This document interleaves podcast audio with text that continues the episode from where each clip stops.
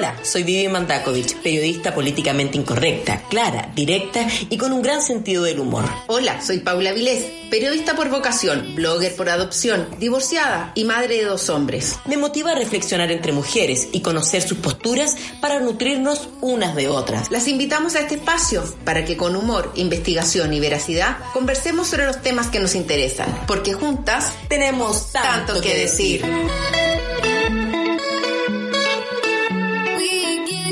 Hola, hola. ¿Cómo están, chiquillas? ¿Cómo les va? ¿Cómo van estos días? Bueno, primero, y antes de, darle tantos besos a usted, quiero agradecer, dar, mandar un abrazo, un beso, un saludo especial a todo el personal de las clínicas, hospitales, postas, doctoras, enfermeras, incluso todo el auxiliar de aseo, porque están haciendo una tarea titánica y hay un desgaste emocional terrible de parte de ellos. Conozco gente que conoce muy de cerca, incluso tiene familiares que forman parte de estas primeras líneas y que de verdad lo están pasando mal porque finalmente están muy cansados, tienen unos horarios muy fregados, descansan, pero no logran descansar porque están muy estresados, entonces les cuesta dormir y, bueno, así que muchos besos para ellos, unos infinitos agradecimientos y fortaleza y mucho amor. Hola Paulita, ¿cómo estás? Hola mi linda, acá estamos bien, pero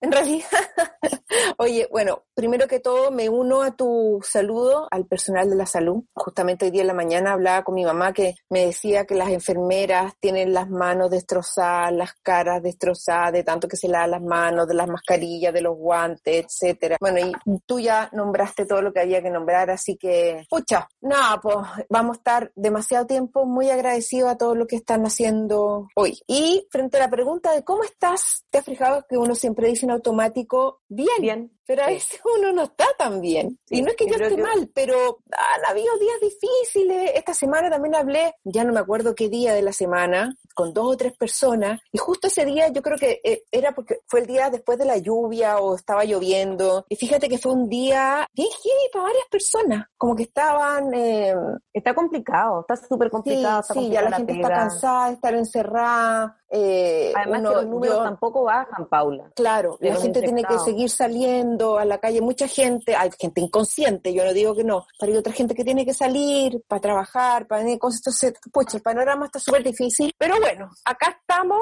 poniendo el pecho para las balas, poniendo una sonrisa ante el mal tiempo, porque ese también es parte de nuestro ADN en este tenemos tanto que decir. Sí, y sabéis que nosotros también somos la voz de mucha gente que tampoco puede alzarla. Nosotros con un medio es pequeñito y todo, pero también me gustaría formar parte de muchos de los que han entrado en esta campaña por justicia para Antonia. La restricción que le hicieron a la familia de no hablar en las redes sociales del supuesto violador, eh, me parece que no puede ser, no pueden continuar ese tipo de cosas y ojalá eh, con este movimiento que está haciendo la gente, donde no se va a callar, porque no no son familiares, se pueda ejercer algún tipo de presión y se haga realmente lo que se tiene que hacer por parte de los tribunales, los jueces y a los violadores hay que meterlos a la cárcel, finalmente. Uy, sí, Vivita. Eh, la verdad es que yo, haciendo caso a los consejos de nuestra Mariela, que es la psicóloga que entrevistamos la semana pasada, me he conectado súper poco para ver noticias más que como la primera media hora y la verdad es que no estaba enterada de este caso y me parece tremendo, tremendo en este contexto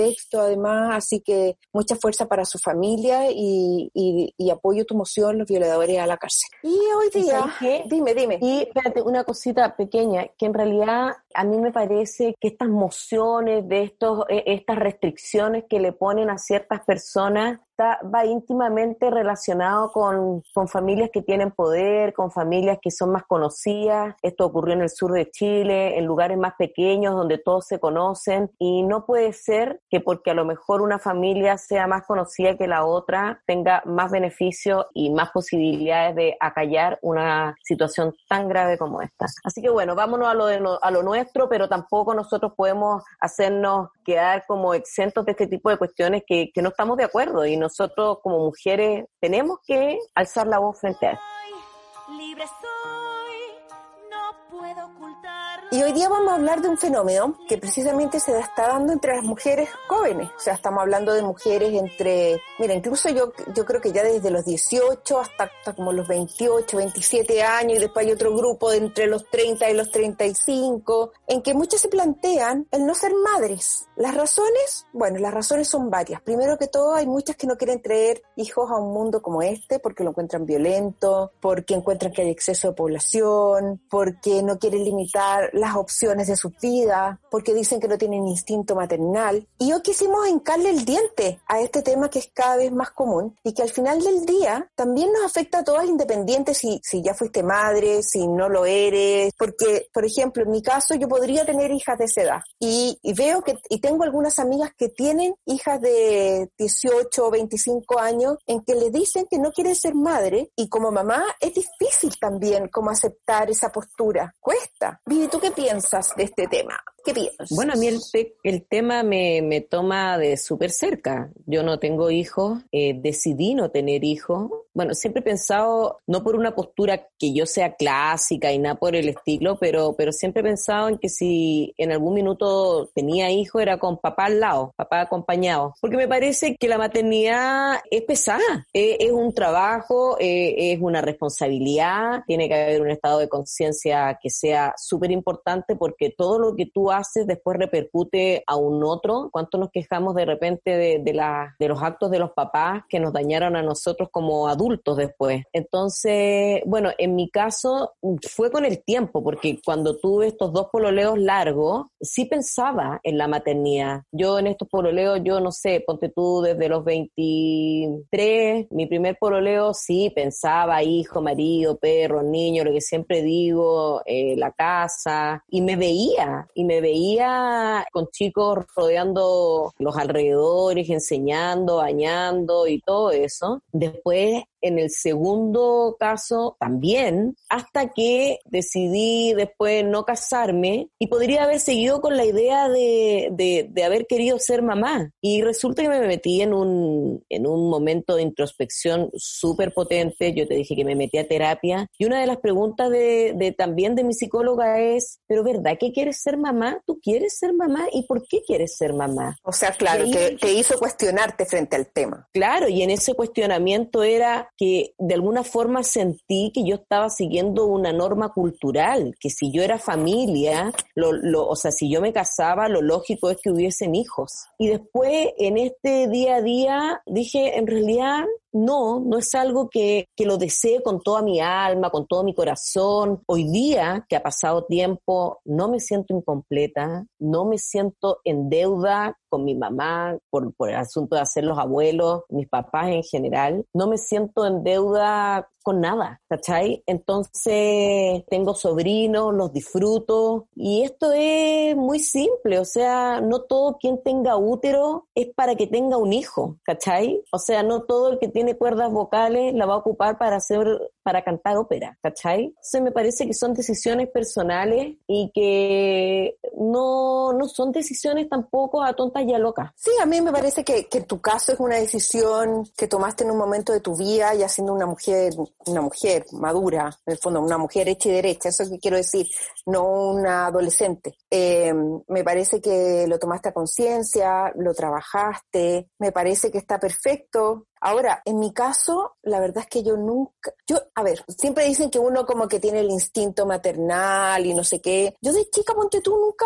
jugué mucho las muñecas, me gustaban, pero me gustaban mucho, pero generalmente me gustaba más como peinarla, pero así es como el juego de rol, como de pasearla y eso como que, y la comidita y esa cosa, no, conmigo nunca, nunca fue. Pero sabes que yo siempre quise tener hijos, nunca me planteé no hacerlo, me planteé más bien qué pasaría si no, ¿cachai? E, eso me preocupaba más el que no pudiese tener. Y ya, eh, y ya como que me gusta como adelantarme a las cosas, como que pensaba, bueno, si no tengo hijos, no puedo tener hijos, porque además nunca me planteaba que mi marido, por ejemplo, fuera él. Siempre pensaba que podía ser yo. Entonces decía, ya, si no puedo tener hijos, me hago un tratamiento. Y si eso no resulta, bueno, también puedo optar. Pero como que no estaba en mi cabeza el no tener. Que no estuvieran. Exacto. Ahora, yo siempre lo quise y fui sumamente feliz, son de los momentos más felices de mi vida, cuando tuve mis dos hijos en, en, mis brazos, o sea, de verdad, y no me arrepiento ni un minuto. Me desvelé, sí, me preocupé, sí, me cansé, sí, y yo creo que la maternidad es un poco como las relaciones, son complejas, ¿cachai? Y hay momentos que, que son duros y hay momentos que son súper felices, igual que en las relaciones. Entonces, y quiero un poco como transmitir ese como sentimiento. Ahora sí entiendo que hoy día, para las más jóvenes, ven un poco la, yo creo que les pasa dos cosas. Uno como que ven un poco la cosa cuesta arriba, porque efectivamente hoy día, por ejemplo, hay mucho menos ayuda que hace 20 años atrás, ¿cachai? Eso de todas maneras. Eh, entonces cuesta más eh,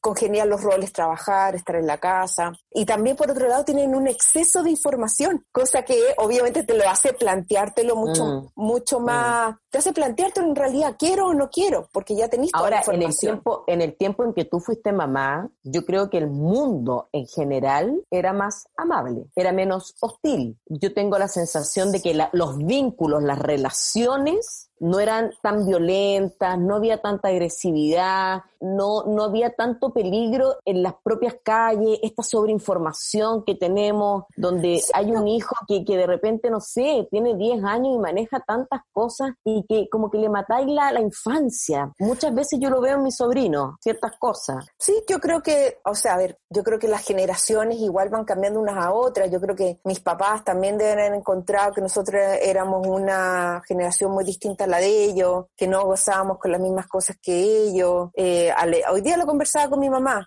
Eh, mi mamá se casó a los 19 años, yo a los 19 años recién estaba saliendo, o sea, estaba en mi primer año de universidad, todavía me quedaba un montón para pensar en, irme de la casa o formar una familia, etcétera. Entonces siento que las generaciones como que han ido atrasándose un poco. Y yo no sé si el mundo era más amable, la verdad es que yo creo que habían cosas que se sabían menos. Yo creo que básicamente eso, como que no éramos una generación menos cuestionadora de lo que había que hacer. Hoy día hay un mayor cuestionamiento de por qué tengo que hacer esto, por qué tengo que hacer lo que me están diciendo, que tiene su lado bueno y su lado malo. Sí, claro. Yo, por ejemplo, a mí me pasa, hoy día ya, ya que estoy más, más vieja, que estoy en la casa de mis hermanos, mi hermana tiene dos niñitas, una de 17 y la otra de 13, y mi hermano tiene dos chicos.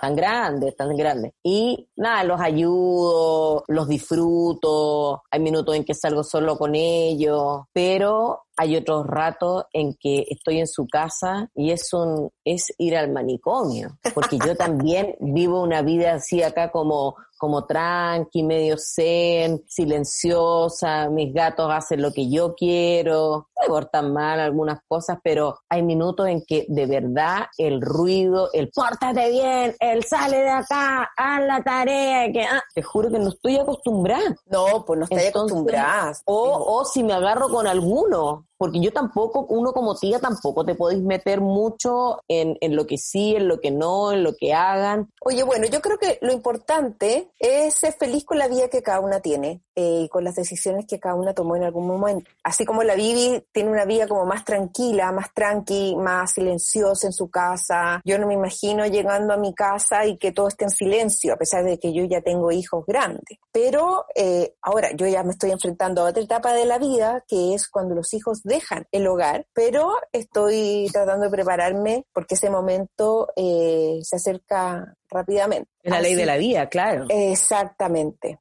Oye, mira, te quiero contar que existe, volviendo a nuestro tema de, la, de las mujeres que, que viven sin hijos, en Europa, ah, bueno, pero espérate, a mí me, me, costó decir una cosa y sé que voy a llegar a mi departamento, cuando sé que voy a dejar ese bullicio y voy a llegar a mi departamento, soy tan feliz cuando me vengo en el auto, oye, con todo lo que los quiero, pero voy a llegar a mi tranquilidad, a mi silencio, y yo digo, ¿cómo pueden aguantar estos cabros tanto ruido? ¿Cómo la gente puede vivir No, es cansador. A mí me pasaba que los lunes, cuando yo eh, trabajaba, cuando mis hijos eran chicos, tenían, no sé, dos y cuatro años, yo llegaba los lunes a la oficina y era feliz, disfrutaba. Me acuerdo que me llevaba un sándwich y me tomaba un café y lo que más me gustaba era silencio. Hay silencio, porque yo llegaba tempranito, entonces no había nadie. ¡Qué maravilla! Lo disfrutaba. Como, el meme, hay cachado un meme que anda circulando que una, una mujer que fue, fue a hacer unas compras y que se puede comer un completo tranquila y dice, me estoy comiendo este, este hot dog y la verdad es que no saben lo que lo disfruto. No salgo hace tres semanas y estoy dando esta mascada sin que escuche,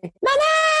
¡Mamá, esto! ¡Dame! ¿Qué qué? Oye, qué divertido el meme, se lo recomiendo. no, y el, mundo de la mamá tiene cosas, es divertida, no sé, pues yo con mi amiga me acuerdo cuando los niños eran todos chicos. No, mira, uno bastaba con que uno dijera aló para que el otro te empezara a huellar, te empezara a preguntar cosas, te empezara. ¡Oh! Impactante. Oye, pero bueno, hay mujeres que han decidido vivir sin hijos y existe una colectividad en Europa que se llama Getaway Woman, que se define como una comunidad en línea de apoyo inteligente, amigable, compasiva y privada de mujeres, comillas, con identificación como nosotros, de todo el mundo que entienden lo que es ser una mujer sin hijos en nuestra sociedad obsesionada con la maternidad, ya que acoge a mujeres que no tuvieron hijos por opción o por algún impedimento. Y es que yo creo que también en este mundo se están dando dicotomías súper fuertes, porque mm. por un lado existe esta tendencia de mujeres que no quieren ser mamás y por otro lado hay estas como super mamás que donde se exalta la maternidad pero como como un valor, como que realmente te hace mejor persona, estas mamás que, del apego, del colecho, de que tenés que dar papas 50 años, de que, ¿cachai? Donde e, es demasiada la exageración. Yo creo que son, hoy día se están dando estos polos, realmente. No, de todas maneras, mira, fíjate que también te puedo contar que hay una psicóloga mexicana que se llama María Alejandra García Ramírez, licenciada, ella es catedrática de la Universidad Azteca de México y especialista en asesoramiento psicológico para niños y adolescentes. Analizó y reveló que las mujeres hoy en día ya no quieren grandes ataduras. Entonces le preguntan, ¿una mujer decide ser madre por instinto o por convicción? Entonces dice, por convicción. Claro. El instinto materno existe y es el impulso innato engendrar y es común en todos los mamíferos. El instinto no se ha extinguido, es solamente que se dio un salto evolutivo socialmente en que la mujer da una preponderancia a lo racional y objetivo actuando en función del contexto histórico en el que se desarrolla su actualidad. Es por eso que es una decisión que la madre alude más que una convicción y un, instinto esa cosa del instinto maternal se da para quienes lo quieren en el fondo. O sea, yo creo que instinto maternal, Vivi, tenemos todo. O sea, yo creo que todos en algún momento, en algún momento de nuestra vida, tenemos ganas de, tener un hijo. Es como, por ejemplo, en el caso tuyo, que a lo mejor tú en algún momento decidiste no, no tenerlo, pero tú eres súper amorosa con tu, con tu sobrino, eres súper preocupada de tus gatos, y eso también tiene que ver como con un instinto de protección. Igual hay un instinto de cuidado. Eh, mm. Ahora, yo me pregunto también hoy día así como a lo mejor hace 25 años atrás el mandato social te decía que tú tenías que casarte y ser mamá, me pregunto hoy día cuánto hay también de, ese de un nuevo mandato social en que te diga, no, no tengas hijos, sé libre, ¿por qué vas a traer hijos a este mundo superpoblado, donde los recursos se están acabando, donde no sé qué? También como que siento que puede haber un poco de eso, que también es moda no querer tener hijos. Mm, sí, sí, viene con una, una decisión también bastante personal. Y hoy día creo que a pesar de que el cuestionamiento de no ser mamá sigue existiendo, ya vamos a pasar ese tema, pero creo que la incorporación de la mujer al mundo laboral ha hecho un cambio importante donde las mujeres se dieron cuenta que el poder tener dinero, primero, el poder validarse como una profesional competente, el que todo lo que implica la, posibilidad de seguir creciendo como persona, como profesional, eh, vincularse con otro tipo de personas, se le amplió el mundo. Y este ampliar el mundo hace que la prioridad, las prioridades cambien y la maternidad pase a un nivel que antes era uno a cierta edad que uno dice, bueno, ¿sabéis qué? A lo mejor después de los 35, y hoy día por eso hay un montón de mamás que las llaman añosas, pero que, que decidieron después dedicarse a su vida de pareja, una vez que ya viajaron, una vez que ya eh, vivieron con, con alguna pareja para ver si tenían esas ganas crecieron en su pega. Yo tengo una amiga, por ejemplo, que ella es muy exitosa, tiene un cargo de importancia en una empresa chilena, además fue elegida entre los talentos de su empresa y esa empresa hace que eh, las potencien como futuros líderes de la misma empresa, no los quieren perder por nada del mundo. Ya. Y esos cursos que les hacen como de líderes de, de futuros,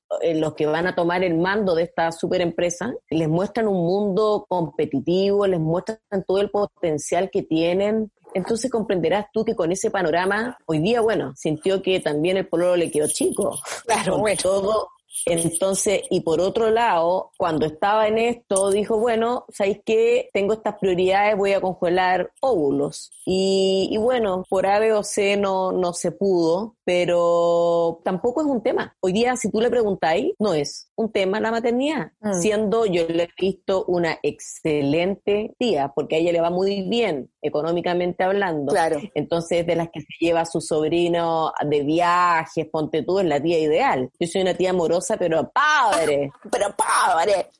Pero padre, les doy, les regalo tema de, ya verás. en cuanto al tema de, del congelamiento de óvulos, yo estuve hablando con una amiga que tengo, más, mucho más chica que yo, tiene, ella tiene como 30 años. La llamé precisamente como para saber un poco en qué estaban ellas, ¿cachai? Frente a este tema como de la maternidad y todo. Y me decía que ellas sí, que, sí querían tener hijos, que para ellas era un tema importante y que ellas ya que están entre los 30, 32 años y muchas no han encontrado como una pareja para formar una familia, eh, muchas están pensando en congelar óvulos. Eh, no es nada barato, ¿ah? No, para nada. Yo estuve averiguando y cuesta alrededor como entre un millón y medio y tres millones, porque parece que dependiendo de si no, y además los remedios, que pagar mensualidad. y además tenés que pagar mm. una mensualidad para que te los mantengan, porque una cosa es el, tratamiento para sacarlo, etcétera, y otra cosa es. Entonces, también hay unos datos del Instituto Valenciano de Fertilidad, IBI, que es una clínica privada y que está en Europa, en América Latina, en, Chile también está. en Chile. La, clínica IBI está en Chile. Y en el año 2017 daban una cifra que dice, decía que en los últimos cinco años habían tenido un aumento del 256%.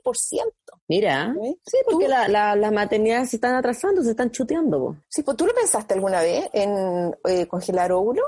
Mira, la primera vez que, que lo, lo, en realidad no lo pensé, pero que me lo pusieron sobre la mesa fue mi ginecólogo, que lo amo, eh, Luchito Herrera, te mando cariños, te mando cariños, ahora está en la clínica Los Andes, lo he seguido por todas las clínicas que ha estado. Y él me dijo, oye, Vivi, ¿sabéis qué? Porque en este tipo de conteos hormonales y cómo está eh, tus óvulos, cuánta información tienen y todo, en el minuto que me hizo me dijo, tú podrías ser mamá en cualquier minuto y ¿por qué no congelar óvulos? Entonces me dijo, siempre y cuando quieras ser mamá. Y yo, me dijo, no me contesté ahora, dale una vuelta. Y yo no tuve nada que pensarlo. Yo siempre he pensado, a ver, también me lo dijo en un periodo de mi vida donde yo estaba muy temerosa de todo. Ya. ¿Cachai? Entonces, eh, como que estaba muy aprensiva, sentía que no iba a ser tan bien buena mamá, o que todo era como, estaba en un periodo medio catastrófico, entonces como que no, esto va a ser muy terrible. No, no, le, le di una connotación un poco negativa, pero sigo pensando lo mismo. Yo, yo soy un poco en ese sentido, le dejo a la vida lo que quiera darme. Ahora, efectivamente, yo no he sido mamá porque también he tomado las precauciones del caso.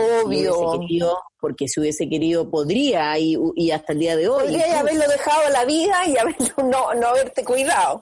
Sin duda, pero siempre como te digo, si Dios me quiere hacer mamá, va a ser, se va a presentar, ¿cachai? Yo hasta el día de hoy no lo descarto y, te lo conté, yo no descartaría una adopción, por ejemplo, pero siempre y cuando aparezca el compañero adecuado, que los dos sintamos esa necesidad y como te digo, no lo creo hoy día, pero, pero tampoco está ultra descartado. Y como te digo, lo descarté cuando dije, ¿sabes qué? No, no, no, no voy a congelar óvulos, no voy a, a preservar esta opción, porque creo que la vida de alguna forma me hable. Sí, pues porque, porque no quisiste nomás, y está bien. O sea, a mí me parece que es súper como A ver, a mí en un principio, cuando me empecé a topar con mujeres que no, que no habían querido tener hijos por opción, como que me costó entenderlo, ¿cachai? no, no de poca empatía, sino que como que yo tenía ese tema tan fuerte en mí que me costaba entender que otra persona no sintiera lo mismo que yo, pero me carga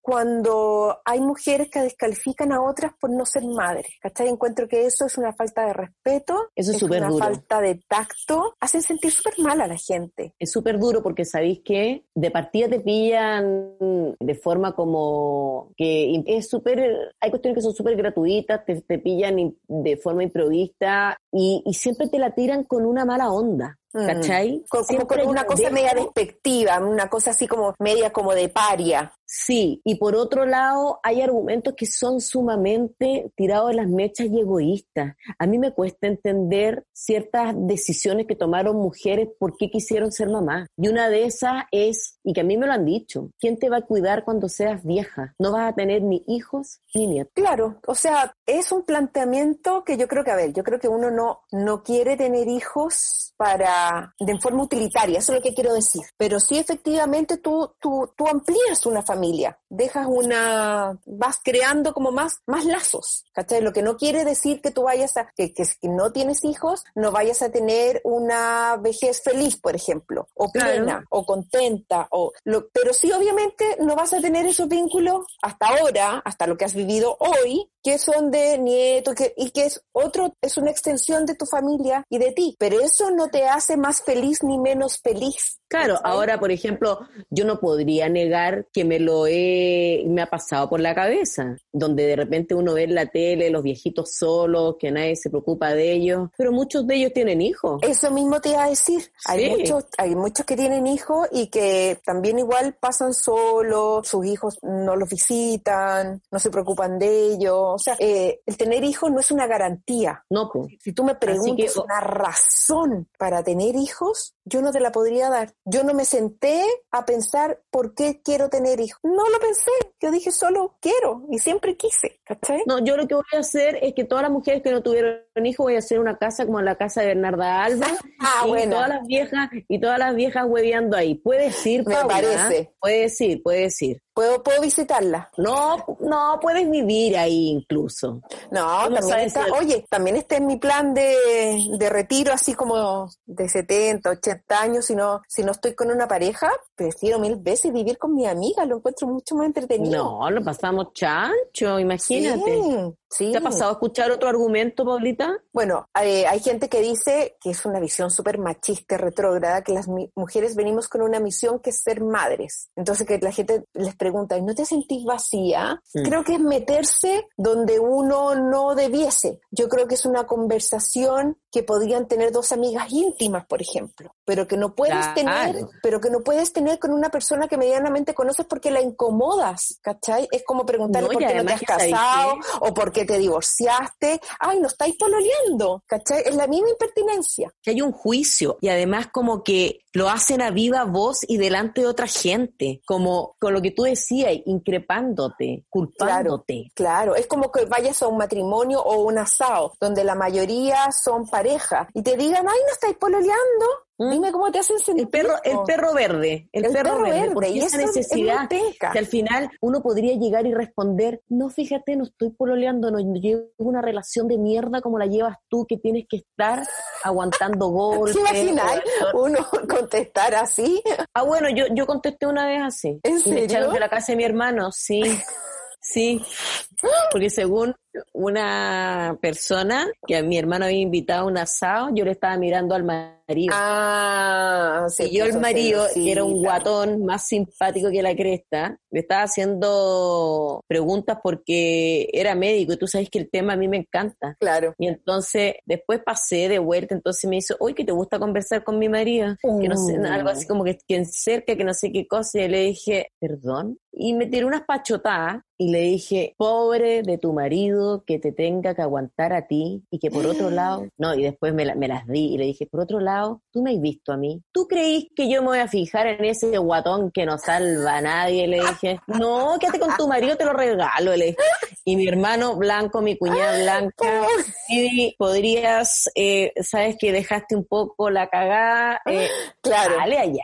No, yo, yo he dicho cosas que en este minuto como que no recuerdo, pero más sutiles. Yo no, no, tú sabes que mi estilo no es tan directo. He dicho cosas como más sutiles, pero también he sentido eso. También he sentido como que tú vayas bueno, a la parte pasa, y, y te ponía a conversar con alguien y la mina se pone medio inquieta, ¿cachai?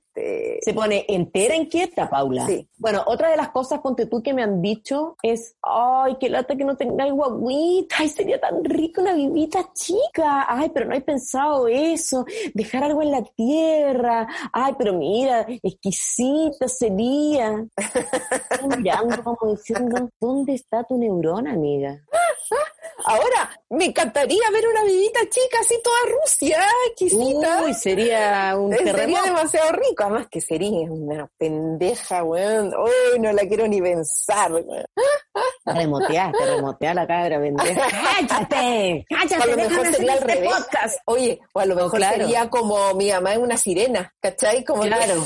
Claro, súper sería así como así como una monja que se persinaría todo el día, que encuentra que su mamá es una loca. Bueno, mi, mi- mis sobrinas dicen, ay, la tía. Ah, entonces capaz que fuera parte del clan ese. A veces pasa así, tener hijos no es una garantía. A mí a veces me preguntan, como, como yo tengo dos hijos, no tengo hijas, a veces me preguntan, ¿te hubiera gustado tener una niña? Y yo siempre digo, sí, me hubiese gustado tener un, tercero o una niña. Sí, me hubiera gustado porque uno piensa en forma idealizada de que hubiera sido rico, compartir, que vamos a hacer en la peluquería junta, esto, lo otro, pero a lo mejor hubiéramos chocado un montón. No, no hay ninguna garantía de que tú te vas a llevar bien con tu hija, de que ves un, que es una, en mi caso, como una Paulita chica con todos mis gustos. Puede ser muy diferente a mí, ¿cachai? Sí, po. Y no, uno- de todas maneras. Y uno tiene que aceptar eso porque, bueno, y ese es otro lado como de la maternidad, que uno tiene que darse cuenta que los hijos no son, no son de uno, no son, no tienen por qué ser un reflejo de ti, de tus gustos ni de tus características, sino ser un reflejo de a lo mejor de los valores que le entregaste, de la educación que le entregaste. Eso sí, ¿cachai? Pero son seres Mm. independientes y autónomos, ¿cachai? Cuando dicen que los Entonces, hijos son prestados, po. Sí, y eso es cierto. Sí, L- lo que pasa es que tú tienes que verlo como una misión. Y yo lo veo así como, como, y yo molesto a veces a las que, a las que no tienen hijo, pero a las más chicas, a las más jovencitas, a las que no se han casado, qué sé yo. De repente le digo, ¿y tú? Le digo, ¿cuándo vayas a hacer el aporte al mundo? ¿Ah? Yo ya hice mi pega, les digo. las molesto, pero es en broma. Eh, en broma. Ah, ya, no, sí, no, sí, no sé, no sé, me dicen. No, mucha pega, me dicen a veces. Es que pega, po. Sí, pues claro. Y hoy día, como que los cabros están flojos. Imagínate la pega, cuando no les gusta, llegan, se van, no les gustan asumir grandes responsabilidades, quieren ir de gerentes al tiro, pero tampoco quieren hacer la pega, eh, la pega chica. Bueno, Sí, po. pero bueno, yo creo que igual yo creo que uno se empieza como a, cuando uno es mamá, como que generalmente mamá en un matrimonio y todo, te juntás con gente más o menos similar. Lo mismo pasa cuando te separás y también empezás a tener amigas, más amigas solteras, más amigas que están en la misma situación que tú. Entonces, me imagino que también a veces para ti estos grupos de WhatsApp del colegio son una weá así como súper ajena, te moriría que me muero. Pero antes de los puntos, yo encuentro que les- se los concedo el punto porque es así, pero, pero, pero hay un, hay un comentario que es muy aniquilante cuando te dice es que tú no sabes porque tú no eres mamá. No, tú no sabes esto. No. Eh, y tú decís, bueno, pero que no sea mamá, yo también puedo tener una opinión. Obvio, no te inhabilita, puedes Para dar otro punto de vista. De todas Y- maneras. E incluso, ¿sabes qué? A veces, como que cuando, por ejemplo, yo No. puedo tener algún problema con, un- con uno de mis hijos y te lo cuento a ti, tú de repente puedes tener un punto de vista súper Diferente. y súper y súper esclarecedor y súper bueno, ¿cachai? Porque tú veías el, punto, el, el, el, el problema desde otro punto de vista. Tú estás viendo dos adultos que tienen un problema de convivencia, no una, no una Claro, mamá y un hijo, ¿cachai? Y eso también a veces puede ser súper enriquecedor. Sí, toda la razón. Mira, a mí me pasa que yo hoy día decidí por salud mental y porque yo también de repente saco mi lado medio pesado, irónico, de, de pura aburrida. No, no voy a, a reuniones donde solamente van mamás. Ay, toda la razón. No, hasta a mí me da lata. O sea, a mí me metáis un baby shower, bueno, ni me dan ganas de pegarme un tiro, No, no, no, el colegio, la nana, el marido que se porta mal, de que no ayudan, de que el cabro tiene déficit atencional, de que dónde le compraste la huevada, de que, oh, bueno, ¿sabes qué? Me empiezo entre que a aburrir y lo otro, como lo veo de afuera, hay cosas que las veo súper sencillas. ¿por, qué se, probleman por esta weá? ¿Por qué no le pego un solo palmazo en el poto a este cabro de mierda?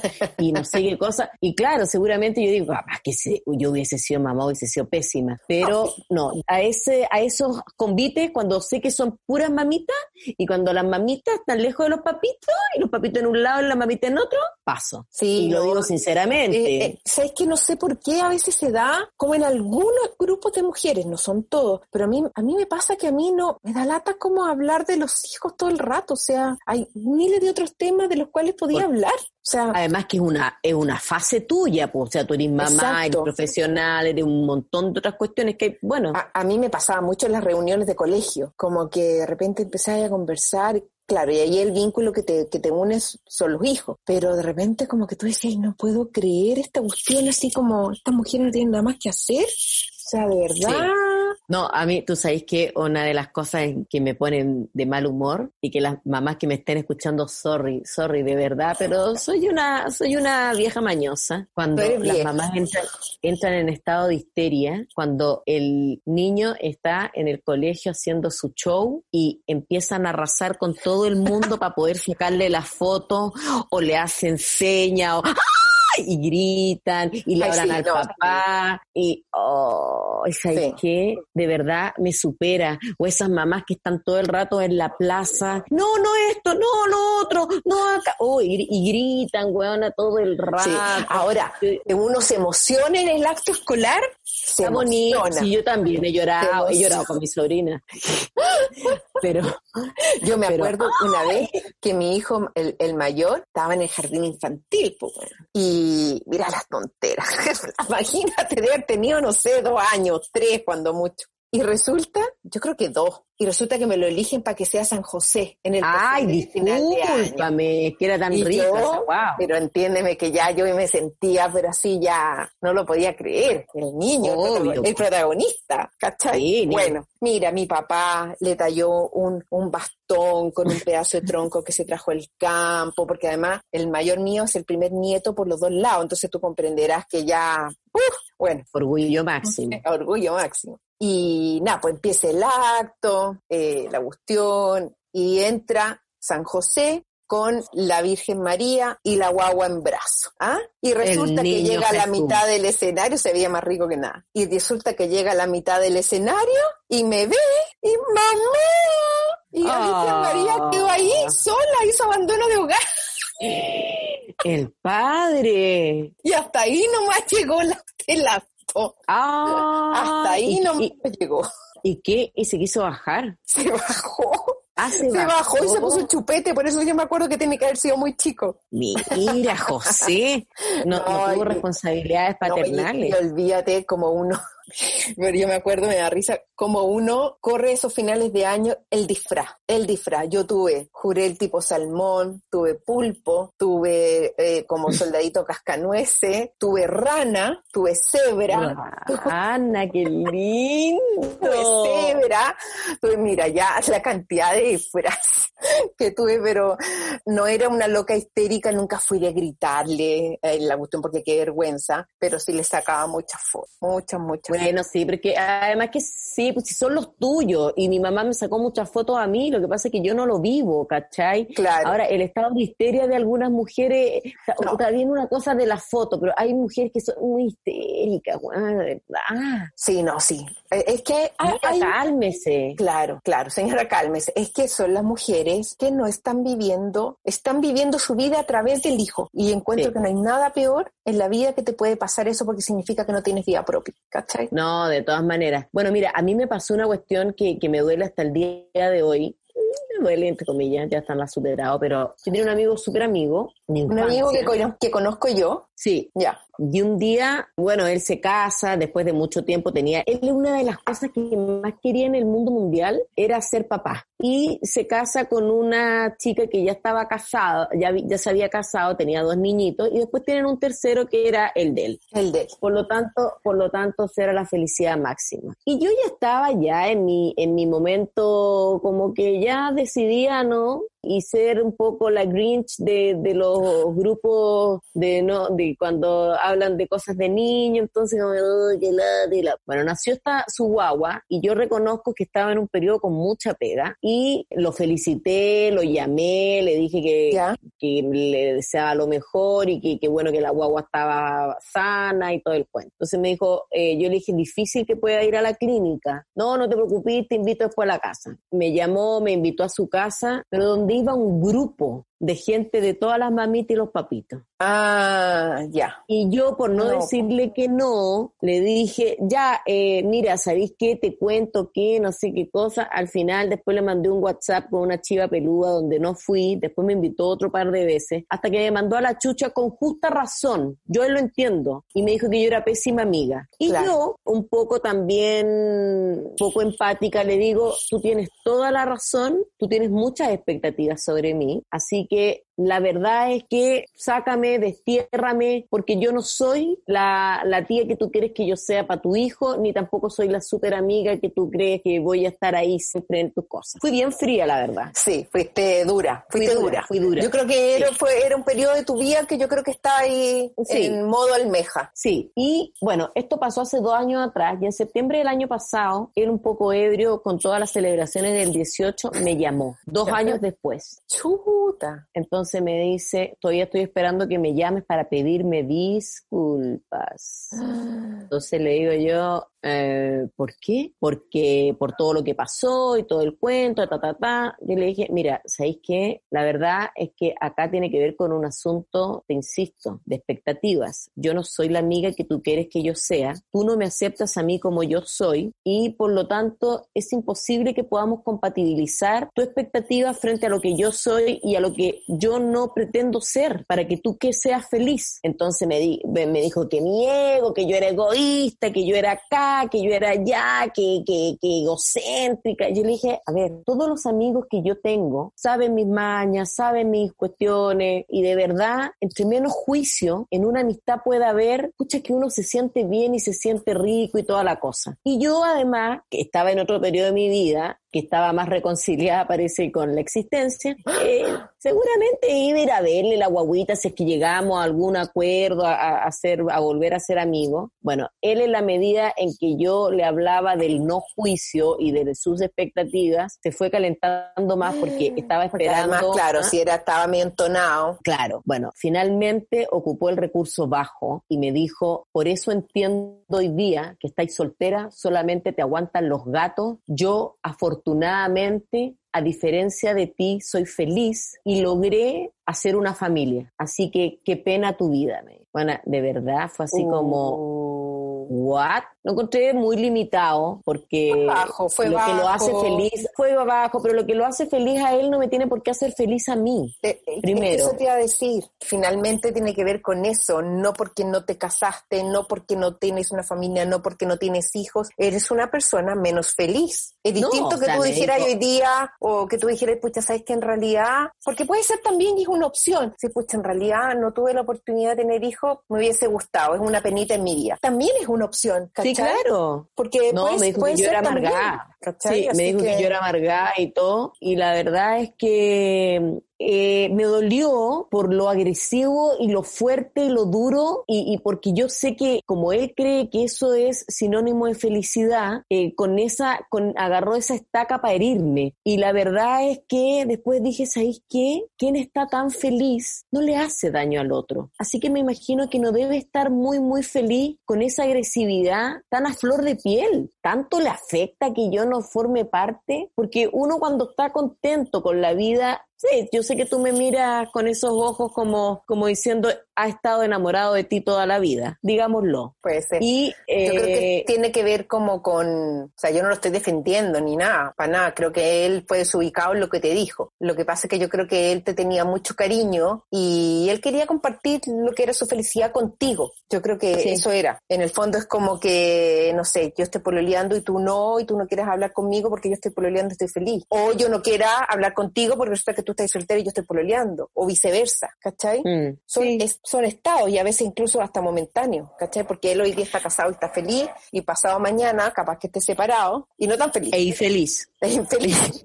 O al revés, Bueno, puede ser separado que- y, puede- y sí feliz. No sé, hay, tanta- Claro. hay variedad. ¿Quién se puede meter en el concepto de felicidad del otro, Paula? O sea, al Exacto. final tiene que ver eso, el poco respeto que hay de las decisiones de vivir de cada uno. Exactamente, nadie tiene derecho a decirte de qué forma tienes que ser feliz. Eso es una elección personal. Y bueno, después de este desahogo que hemos escuchado de parte de nuestra Rusia Sí. natural.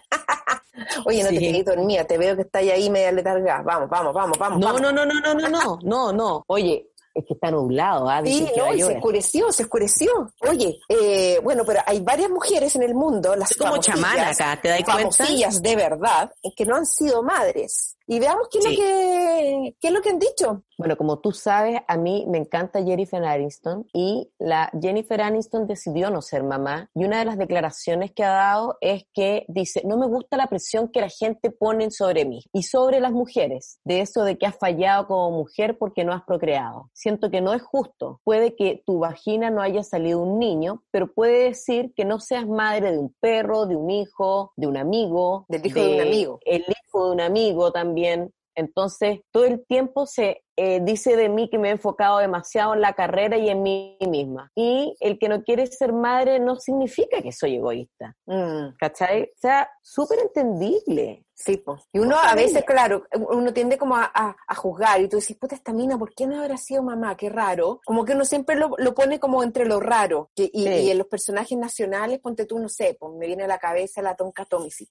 ¿Cachai? Que uno dice, Claro. ¿por qué, ¿por qué no ha sido mamá? Qué raro. ¿Cachai? Como que uno siempre tiene, yo no la juzgo, pero siempre digo, qué raro.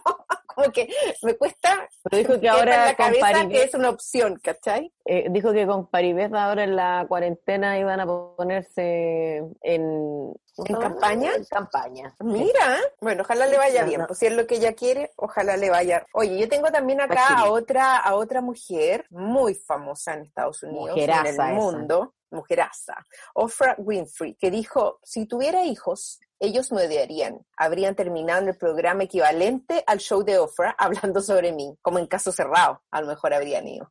Claro, tengo una Porque- mamá como el hoyo. Claro, porque alguien en mi vida habría tenido que sufrir y probablemente hubieran sido ellos. Claro, porque si ella en el, en el fondo sabe que está apasionada por lo que hace y eso es algo que le consume 100% de su tiempo, obviamente para tener hijos y que, que tener una familia hay que dedicarle tiempo y eso es una realidad, no es una no es un- una quimera, es una realidad. Entonces, Sí, yo lo mira, encuentro razón. otra de las, sí, otra de las de las actrices también famosas que es la Renee Zellweger o Zellweger, no, no sé cómo se.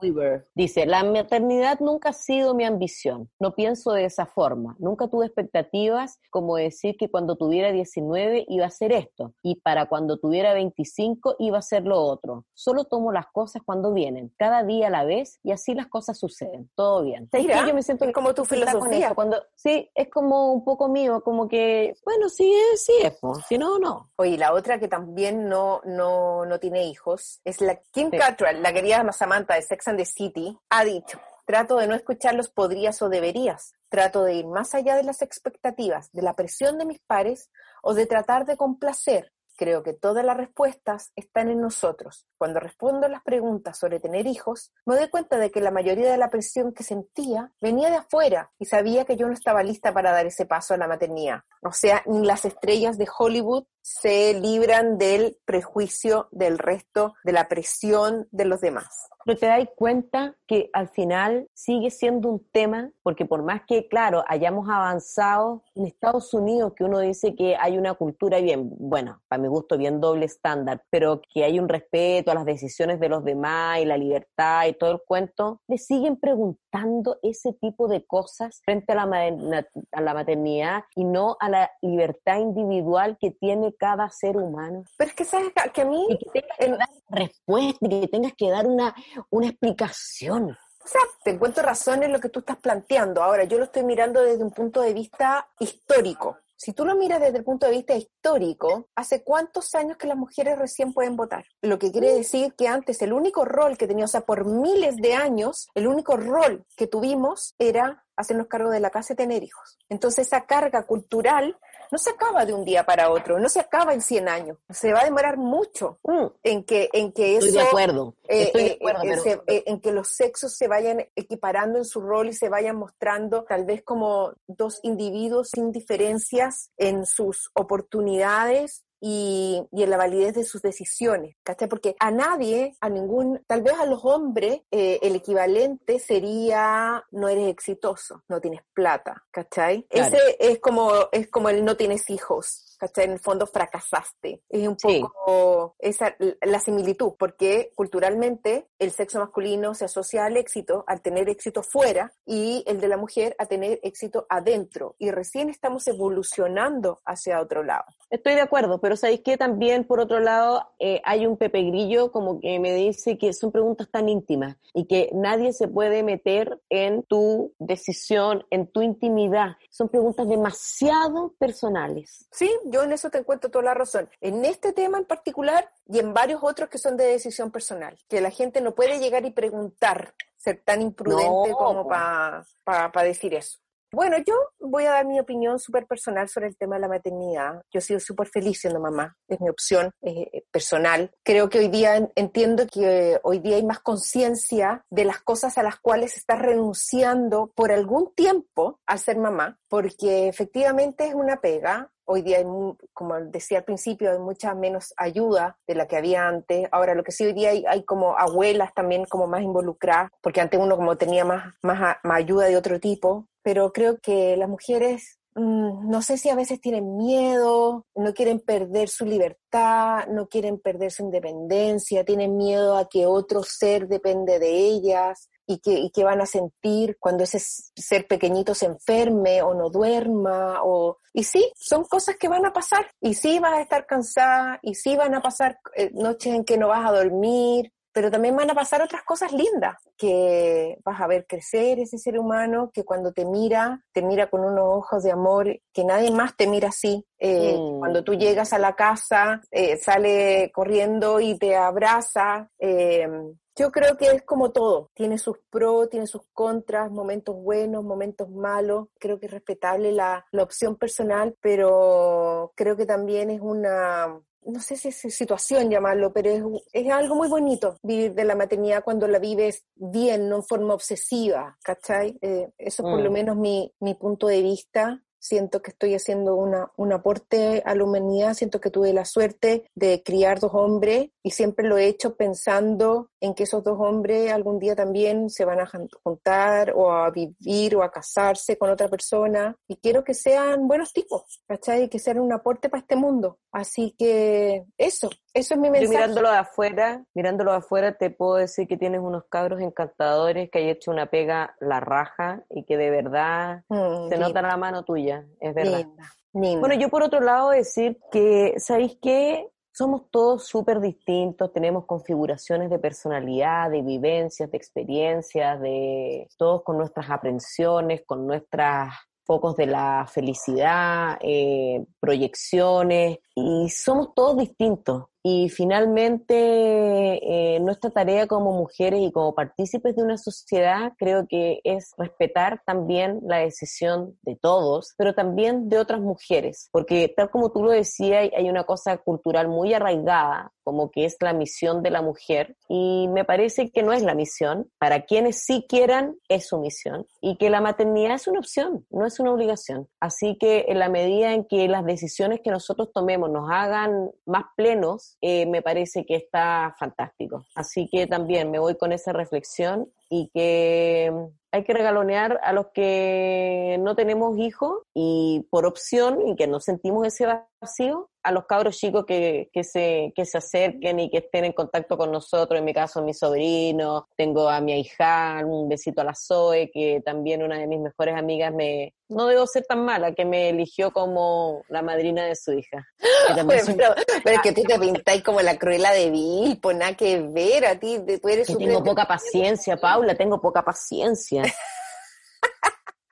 pero muchas tenemos poca paciencia, yo tampoco tengo tanta, tampoco. No, pero, pero. No, de verdad, no, no tengo mucha paciencia, no, no, no, tengo mucha paciencia, ponte tú, para jugar con los niños, como que jugar como que me complica. Cuidar no. cuando veo, cuando veo esos ni esas mamás, esos papás en el suelo y ay, ahora, yo, yo les hago un altar. Sí, lo, tú sabes que los hombres eh, nunca pierden la capacidad de juego, nunca, nunca en su vida. No, son pendejos siempre que se mueren los hueones, ¿Cómo? Porque son pendejos siempre. Pues. Pero que yo, yo, yo se los envidio. Yo creo que, que las mujeres perdemos la capacidad de jugar muy chicas, porque en general nuestros juegos tienen que ver con roles. Ellos no. Mm. Eh, sus juegos son juegos, el fútbol, son más competitivos, ¿cachai? Entonces, nunca lo pierden. Y eso como que yo se los envidio un poco. Verdad. Oye, antes de irnos a los recomendados, quería agradecer a la Clínica Borealis, que súper amablemente me llamaron. Explica qué es lo que es la Clínica Borealis. la Clínica Borealis es una clínica estética que hace un montón de procedimientos no invasivos. También tiene nutricionista, es una clínica nueva, bien top, bien bonita, que dos de sus socias son muy amorosas y se tomaron este cuento eh, de tener este, este espacio muy serio porque cuentan con profesionales de, de super calidad, profesionales muy serios. Y bueno, sé que tú vas a estar invitada próximamente, a mí me invitaron, me hicieron una entrevista para en eh, su Instagram. Un poco de, sí, en su Instagram, eh, para que contara un poco de la experiencia que yo había tenido como periodista reporteando temas que tenían que ver con medicina estética, con belleza, qué fue lo que yo en el fondo veía dentro de esta realidad y la tendencia en, en este tema. Y por otro lado también ahí me hicieron un cariñito y me preguntaron qué, cosas hacía yo para verme bien a los 45 y ahí conté puras mentiras. No, no, conté. No, no es cierto, tú te cuidáis, te echáis cosas, tomáis cosas. Yo, escuché. mi escuché. Estuvo, muy entretenida la entrevista porque es verdad que sabes harto del tema de estética. Así que gracias a la clínica Borealis. Sí. Eh, ¿Vamos, con, tu recomendado de la semana, ellos?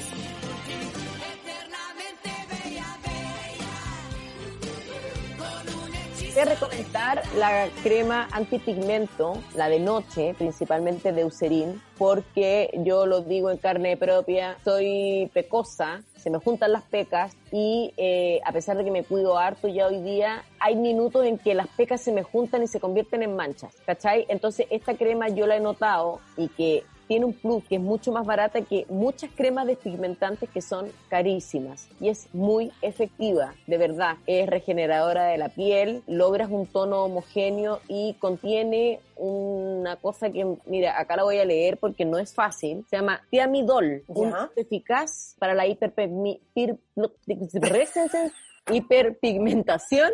Oye, y yo le juro que esta mujer está, tomando té, no está tomando otra cosa. Es verdad, sí. O a lo mejor te hace eh, falta, a lo mejor te haría falta. Eso. Yo creo, estoy como lenta. Hoy día ando como, como Scooby-Doo, como, que ando arrasando con todo. Como hablando en eh, cetáceo, en cetáceo. Sí, y reduce la producción de melanina. Así que yo encuentro que es súper, súper, súper buena y ¿sabes qué? Sigue riéndote de mí y los resultados son bastante visibles. Uno, yo te podría decir que hubo una manchita que yo tenía que pude ver cambios considerables como dentro de dos semanas. Ah, mira, que, recomiendo. Qué importante mm. eso. Porque, pero tú te lo pones como por las pequitas o te salen eh, ya como esas manchitas como más grandes. No, eh, como tú no estabas atenta y no escuchaste lo que yo dije, eh, te podría decir que las pecas se me juntan y se convierten en manchas. Ah, ya, ya. Cuando ya se me juntan, cuando se empiezan a hacer amiguis, llego y tenemos un problema. y me pongo la crema porque para que se vea como pequita, pero no como mancha de esa como fea. Ya. Ya, muy bien. ¿Con qué, ¿Con qué vas a, a sorprender tú? Oye, me acabo de dar cuenta de que mi recomendado es de la misma marca que el tuyo y no están pagando ni un peso en este podcast, no están mandando ni regalos. Bueno, que a pero ti bueno, que a ti Eucerin. sí, pero no Porque yo sé que, yo sé que Eucerin eh, auspicia otras cosas. Sí, así que eh, gente de Eucerin, por favor, Bayersdorf, estamos aquí, usamos sus productos. Así que ya, yo voy a hablar sobre el Hyaluron Mist Spray, que es una bruma como, como estas como aguas termales, pero, eh, pero tiene ácido hialurónico concentrado. Entonces te hidrata la piel inmediatamente Mm, y te ayuda como a protegerte de las agresiones externas. Súper, súper bueno. Yo lo descubrí porque me lo regaló mi mamá para una Navidad y después lo seguí comprando porque lo encontré exquisito. Porque como que me pasaba que con las aguas termales yo me echaba, pero después como de que igual volvía a Sí, como que sentir la piel seco. como seca. Sí, Ahora, Mm, yo también como- estoy como en una edad en que necesito estar con la piel muy hidratada, ¿cachai? Porque ya después de los 50 tenía un problema de hidratación importante, de deshidratación importante. Entonces quiero decir también que el ácido hialurónico tiene la cualidad de dar balance a la piel y ayuda a transportar la humedad entre las células, por eso logra que te,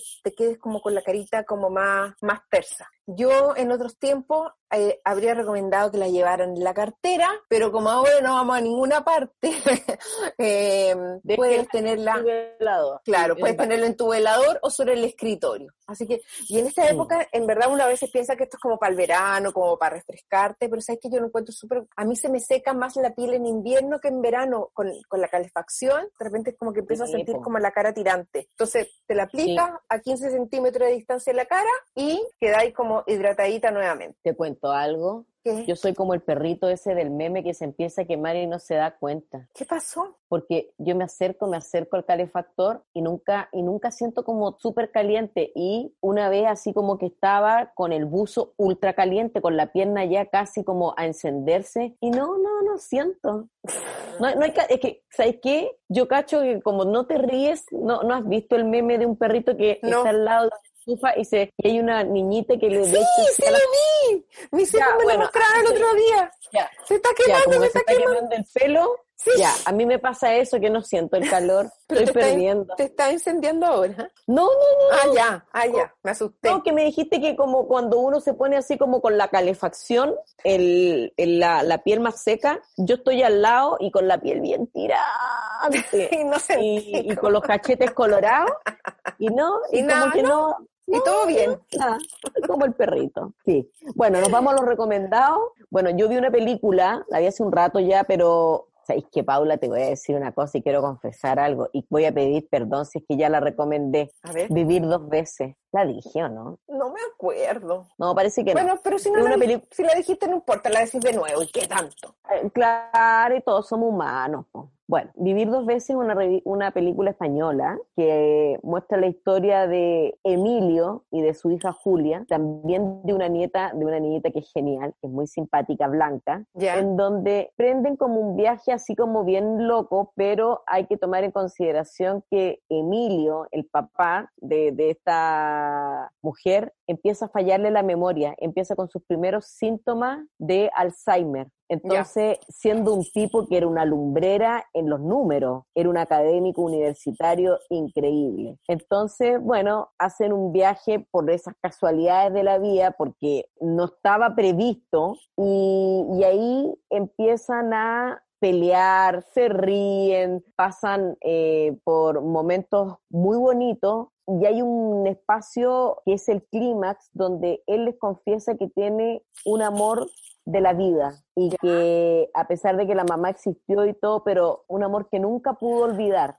Me acuerdo, y sí la vi. Muy buena. Es linda y ellas lo que hacen es buscar dónde estaba ese amor para que él pudiera verla. Y ya no voy a contar nada más porque siempre me dicen que ando spoileando todas las películas. ¿Quién dice cuento. eso? No es cierto. No es cierto. Me, me critican, me andan mandando WhatsApp y me dicen, oye, falta, te falta contar el final. pues. Así que véanla, es muy emotiva, da para pensar para los que tenemos ya papás grandes y que al final también es una historia de amor, fíjate. Qué Hay amores lindo. Ay, me gusta la lectura.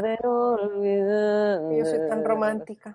Oye, eh, acá voy a hacer una solicitud a nuestra Lichi, a nuestra control editora, que quiero que me ponga música brasilera, estilo bossa nova, para ah, empezar esta, la introducción de esta serie de la cual voy a hablar. Se llama La cosa más, más linda. La cuya. La cosa más linda. Ambientada en Brasil de los años 50, cuenta la historia de Malú, que es una chica adinerada de Sao Paulo. Ella, perdón, pero voy a contar, esta tiene dos temporadas. La primera temporada, un poco les, estoy haciendo la introducción a, la historia de cuando empieza. Ella, como les decía, acaba de casarse y viaja a Río de Janeiro para encontrarse con el marido. Pero cuando llega, no encuentra ni al marido, ni la casa que le había prometido, ni la plata, y todos sus sueños y anhelos se van a la cresta. Pero ella, fantástico. claro, pero ella es súper valiente y decide no decirle a su papá lo que le pasó y como volverse como con el rabo entre las piernas, porque en el fondo ella también sabía que en los años 50 el matrimonio también es igual libre, ¿cachai? De alguna forma. Claro. Entonces ella decidió como afrontar sus miedos y luchar por un sueño que ella tenía, que era crear un local nocturno, donde el bossa Pero espérate, lo que no entendí es, ¿se devuelve al pueblo o se queda en Sao Paulo? No, no, no, no. Ella es de Sao Paulo, de una familia rica, adinerada, ah, y se va a Río de Janeiro, que se supone que ahí la está esperando el marido. Pero cuando llega, no hay nada. Y bueno, y va conociendo gente en su camino, y ella, su sueño es hacer un local nocturno, porque ella dice, tengo que sobrevivir, ¿cómo lo hago? Y crea un local nocturno donde el bossa nova, que es un ritmo que recién está apareciendo, ¿cachai? En Río, es el protagonista. Entonces, la ambientación, la música, como que uno siente el calor, Ay, qué rico. ¿cachai? Así que eh, la, el vestuario, ¿cachai? Entonces, me encanta. He estado tentada de verla, fíjate. ¿Ah? He estado tentada de verla. Ahora es muy buena. es súper buena porque además igual tiene de trasfondo como hay una relación romántica ahí que se tiene que resolver. Así que la temporada 2 eh, acaba de empezar. Esta es una serie de Netflix, así que se las recomiendo. La cosa más linda. Más linda. Ya, pues. Y como cosa más linda, nosotros les deseamos una linda semana, que estén todos bien, que mejoremos nuestros niveles, que nos queramos mucho y que hagamos caso, que nos cuidemos. Eso. A cuidarse todos, les mandamos un beso. No tenemos ningún concurso. ¿Concurso? No. Bueno, ¿saben qué? Como no estamos seguras, atentas a nuestro Instagram, porque ustedes ya saben que estamos haciendo distintos concursos, así que atentas a arroba tenemos tanto que decir podcast. No se olviden de seguirnos. Tenemos concurso. ¿Ya? ¿Cuál de la es? De, la, Pier. Ok, entonces, atentas, atentas, atentas a nuestro Instagram, porque ahí vamos a dar a conocer cuáles son los productos increíbles que vamos a regalar de la Pier esta semana. Les mandamos un beso con mucho amor con altas vibraciones, como se está hablando hoy día, y eso. Besos. Besos, besos, que estén bien.